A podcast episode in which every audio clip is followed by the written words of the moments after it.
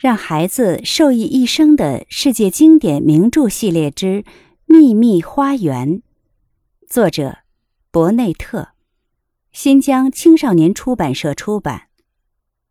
上一章我们讲到，柯林拉开了妈妈画像上的帘子。接下来，我们一起收听第二十六章：是妈妈。那天早上。柯林在花园和大家一起干活。这些日子，柯林拔起草来像其他人一样得心应手，甚至可以边干活边发表他的演讲了。一动手干活时，魔法最起作用。柯林说着，把泥铲扔到地上，站在那里沉默了几分钟。他伸直脊梁，高昂着头站在那里。得意洋洋地挥动着双臂，他的气色越来越好，内心的喜悦使他的眼睛越睁越大。忽然，他好像意识到了什么。玛丽，迪肯，他叫了起来：“看看我！”他们停下手中的活儿，看着他。就在这一刻，柯林说。当我看着自己的手握着铲子在挖土时，我突然想起来，我曾经下定决心要用自己的双脚站立起来。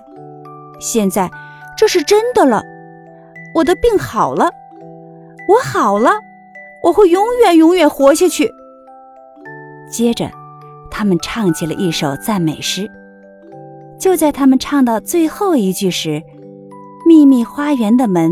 被轻轻推开了，一个女人走了进来。她静静地站在那里，微笑地看着他们。背后的常春藤衬托着她的身影，阳光穿过树林，在她那长长的蓝色斗篷上洒下点点斑纹。她看上去简直就像柯林的图画书中色彩柔和的插图。他有一双美妙的、充满深情的眼睛。这时，柯林发现了花园的另一边有什么人在站着，他急急地问道：“谁？谁在那里？”迪肯的眼睛一下子亮了：“那是妈妈，那是我的妈妈！”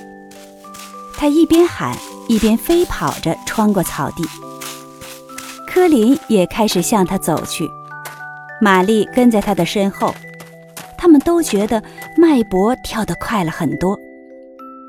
科林满脸通红，看着索比尔太太的脸，腼腆地伸出了手。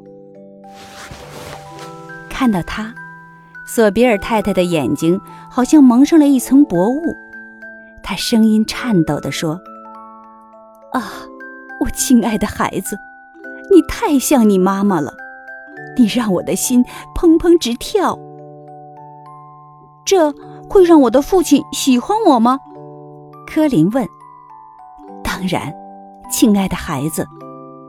他轻轻地拍了一下柯林的肩膀。他应该就要回来了。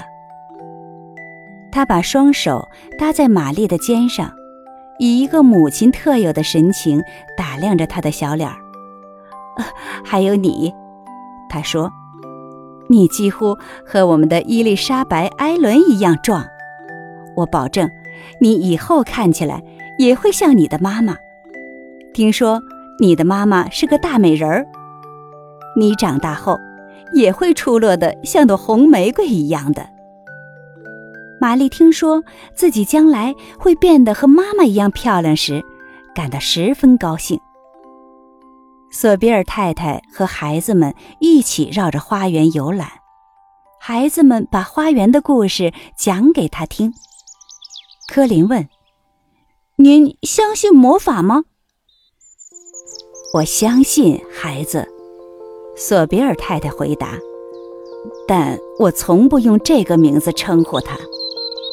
它能使种子发芽，就像阳光能使你长成棒小伙一样。”他在不停地创造世界，你们永远不要对这个巨大的好东西失去信心。要知道，它无处不在。像往常一样，他给他们准备了一篮子丰盛的食物。他坐在树下，看着他们狼吞虎咽的模样，心满意足地笑了。他用地道的约克郡方言给他们讲故事，还教了他们一些新鲜的词汇。当孩子们告诉他，科林因为越来越强壮，已经没办法再继续装病时，他情不自禁地哈哈大笑起来。我知道你们还要装一阵子呢，索比尔太太说，但不会太久了。克雷文先生很快就要回来了。他们谈了很多很多的事情，包括准备让科林到索比尔太太家做客的事情。最后，索比尔太太站起来，准备去找梅德洛克太太。这时，也到了该用轮椅把科林推回去的时候了。科林非常舍不得离开索比尔太太。